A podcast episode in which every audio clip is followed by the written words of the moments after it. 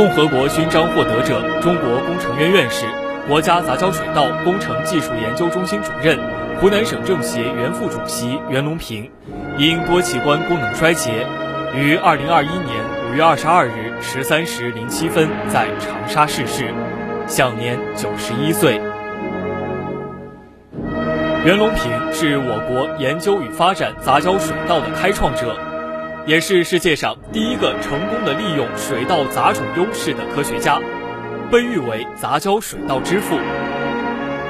他冲破经典遗传学观点的束缚，于1964年开始研究杂交水稻，成功选育了世界上第一个食用高产杂交水稻品种南优二号。杂交水稻的成果自1976年起，在全国大面积推广应用。使水稻的单产和总产得以大幅度提高。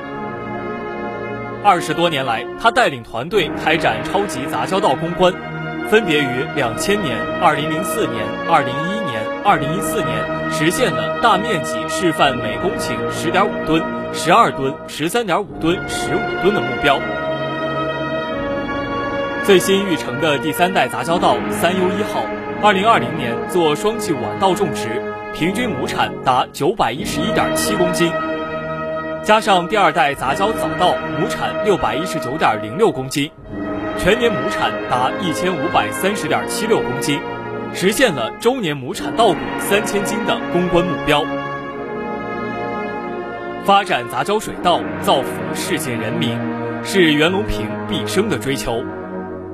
为了实现这一宏愿。他长期致力于促进杂交水稻走向世界。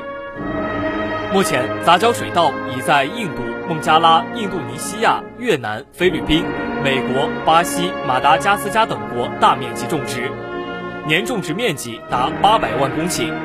平均每公顷产量比当地优良品种高出两吨左右。袁隆平一九八一年获得国家发明特等奖。二零零一年获得首届国家最高科学技术奖，二零一四年获得国家科学技术进步特等奖，二零一八年获改革先锋称号，二零一九年被授予共和国勋章。他还相继获得联合国教科文组织科学奖等二十余项国内国际大奖。